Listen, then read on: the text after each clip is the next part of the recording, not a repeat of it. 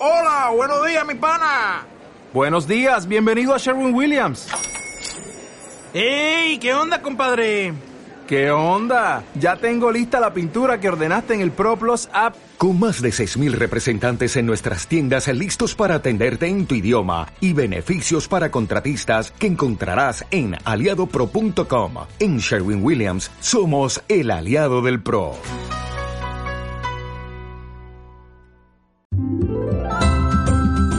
Hola, hola, irracionales. Os doy la bienvenida al podcast de Ulises y Argos, un podcast muy perro en el que hablaremos de educación canina, intervenciones asistidas con animales y emprendimiento.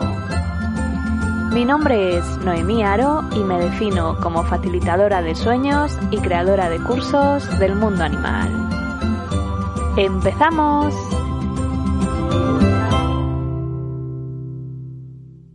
Hola, hola irracionales, ¿cómo vamos? Muchas gracias por acompañarme un episodio más de este podcast de Ulises y Argos y hoy os traigo un tema un poquito raro, pero me habéis preguntado mucho a raíz de ese libro que he sacado de cómo, bueno, qué proceso he llevado a cabo para poder publicarlo.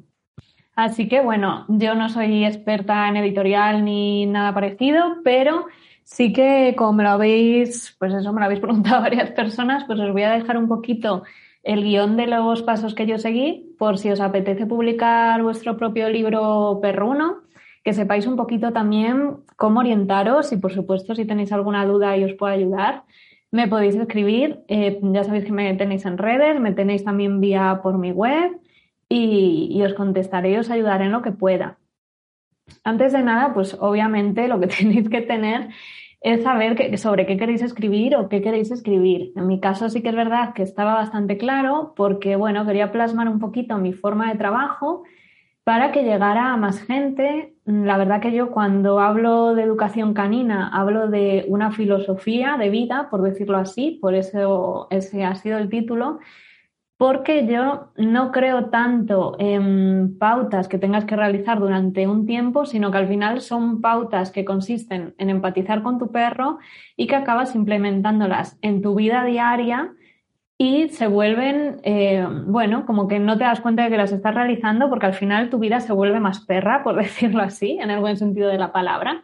Y así, pues, bueno, tanto tú como tu perro, pues sois más felices. Así que yo la idea la tenía clara quería que eso, que mi forma de trabajo, mi metodología, llegara a más gente. Así que si tú también tienes ya la idea y ya sabes de lo que quieres escribir, pues yo te recomendaría que lo primero mm, fuera un libro, pero cortito. El mío no tiene tampoco excesivas páginas, pero sí que es muy conciso.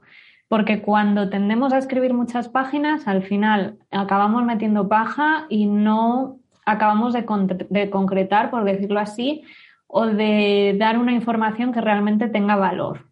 O a lo mejor damos una información muy pequeñita de valor en relación al número de páginas que hemos escrito. Así que yo recomiendo que el primero por lo menos seáis pues breves y concisas, también, bueno, para que no se haga un libro como muy, muy denso, por decirlo así. Y una vez que ya tenéis el libro y tenéis la idea, yo lo que hice fue pedir presupuesto de ilustración, porque a lo mejor tenemos una idea fantástica y tenemos ya todo el manuscrito hecho, pero es que las ilustraciones son bastante caras, las ilustraciones o los diseños gráficos que queramos para el interior de nuestro libro. Lo mismo sucede con la portada, así que necesitamos saber que vamos a poder permitirnos no solo la publicación del libro, que eso dependerá de la editorial con la que firmemos, sino también eh, todo el trabajo que lleva al interior de, pues eso, ilustraciones o diseños. Y además, lo maqueté yo misma, pero sí que es verdad que cuando hablé con la, con la editorial les dije que lo maquetaran ellos adicionalmente.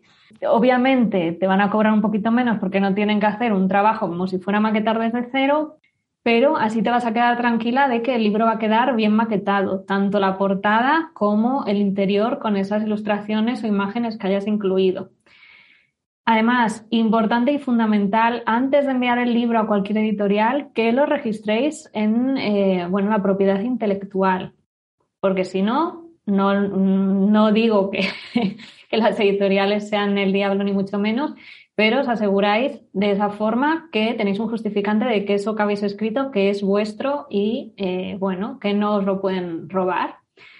Y además luego yo cuando contraté con la editorial quería que me corrigieran eh, la ortografía y las expresiones que yo utilizaba en el libro, porque por muy bien que creas que escribes, al final, mm, bueno, no somos catedráticas de lingüística y es mucho mejor que nos lo corrija alguien que sepa cómo está llegando nuestro mensaje y si puede llegar en una mejor forma. Obviamente, cada una de estas cositas que vais pidiendo, pues suman más dinero. Luego, otra cosa importante que tenéis que tener en cuenta es que el libro mm, tenga un ISBN, que es un código sin el cual no podéis comercializar ese libro.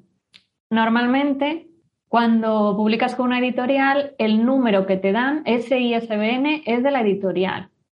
Y aquí cuidado. Asegúrate cuando firmes con ellos que puedes después si quieres más ediciones de tu libro, imagínate que tú lo sacas con esta editorial, con tu ISBN para comercializarlo y que después, por lo que sea, no quieres volver a publicar con esa editorial, quieres publicar con otra, pues asegúrate que vas a poder, que tienes esa libertad para poder publicar tu libro con otra. Y en ese caso, pues esa segunda te dará otro numerito, otro ISBN. Pero es importante porque hay algunas que te hacen firmar que solo puedes publicar con ellos y a lo mejor quedas muy descontenta por cualquier situación y no quieres volver a publicar con ellos y bueno, pues eso es una putadilla, hablando mal y claro.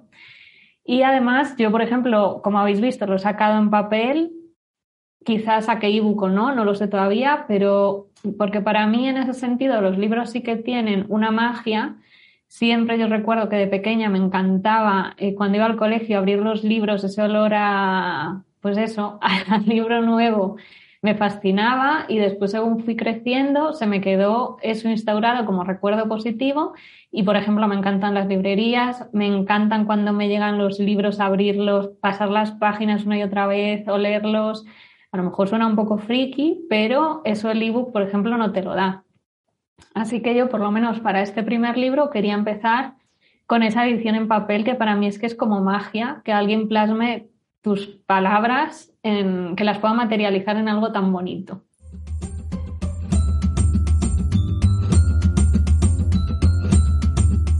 Estás escuchando el podcast de Ulises y Argos.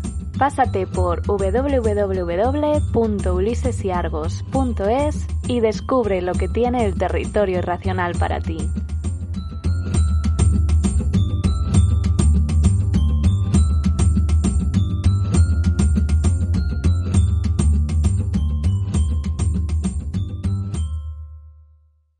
Así que eso sería, mm, serían así cositas fundamentales. Luego importante también preguntar cuántos ejemplares puedes imprimir, porque algunas editoriales te ponen un número mínimo y a lo mejor el número mínimo se te sale de presupuesto o, no piensas que puedas vender tantos ejemplares y preferirías empezar con menos. Así que eso también aseguraros antes y eh, el precio que van a tener las siguientes ediciones que tú hagas.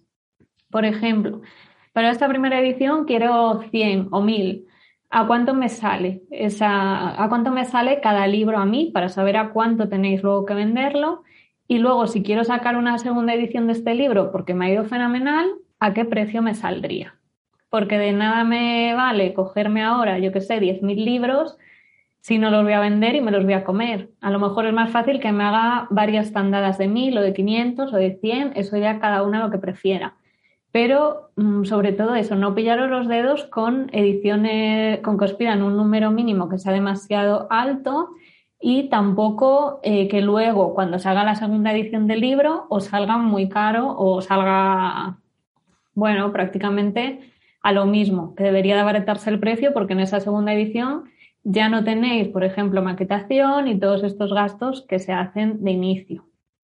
Luego sobre la distribución, la mayoría de las editoriales suelen hacerlo por Amazon, si lo haces en ebook o si lo haces en papel, muchas veces te lo pasan por Amazon también, pero con un servicio que tiene que es como de impresión por solicitud. Es decir, Amazon lo, lo anunciaría y cuando la persona lo compre, ahí haría la impresión. pues ese perfil de Amazon, por decirlo así, y todo eso te lo gestionaría normalmente también la editorial. Luego hay algunas, o casi todas las que he visto, que te dicen que se distribuye en papel en las librerías españolas. Y esto realmente, pues bueno, es un poco picaresca porque es muy difícil encontrar una editorial, a no ser que te cobren muchísimo dinero, que mm, distribuya en tiendas. Lo que suelen hacer es enviar como una especie de comunicado a la casa del libro o al corte inglés para que ellos decidan si quieren meter tu impresión bajo demanda en su catálogo. Entonces, bueno, al final te distribuyen en una librería española pues sí o no, porque Amazon, o sea, porque, perdón, la casa de libro y el corte inglés, por ejemplo, luego decidirá si quiere tener tu libro mm, eh, pues de esa forma, bajo impresión, y aún así puede decidir tampoco tenerlo ni siquiera de esa forma en su catálogo. Así que eso de no esperéis que casi con total probabilidad cuando saquéis el libro os saquen en un escaparate de la casa del libro. Eso es bastante complicado, aunque os prometan algo que suena parecido. Otro punto importante que yo también miré bastante y me costaba mucho interpretar al principio, asegurarlo bastante bien, es que tú no cedes tus derechos de autor. Es un poco lo que os anticipaba al principio que no hay en el contrato que no aparezca ninguna cláusula rara que os haga firmar una permanencia o que os hable como que los derechos los cedéis temporalmente. Los derechos tienen que ser vuestros para decidir cuándo y dónde queréis iros con vuestro libro. Porque si no, al final, imagínate, mm, si se los cedes a la editorial, es que es como si tú al final te llevaras un porcentaje eh, mínimo de algo que es tuyo. Así que la editorial debería de cobrarte por, el, por lo que es el trabajo que os estoy comentando de todos estos plus, de buena la maquetación y todo lo que os decía, y la edición, pero luego esos libros ya son tuyos y tú decides cómo y cuándo venderlos. ¿vale? La editorial luego además, desde mi punto de vista, para mí la mejor opción es que no se lleve comisiones de venta. Tú ya has hecho tu pago, estoy hablando por supuesto de una autopublicación, que es como se llaman este tipo de editoriales, y eh, luego ya lo, tanto los derechos como los beneficios son tuyos. Tú ya has hecho ese pago inicial del número de libros que hayas solicitado. Y luego además, eh, que no, como que no se impongan, ¿no? Al final, a mí me gusta mucho que me aconsejen, pero que no te impongan en el sentido de, no, es que este libro tiene que llevar este título o tiene que llevar esta portada o aquí tienes que decir realmente esto porque vende más, no, porque al final tampoco vendáis vuestra alma al diablo.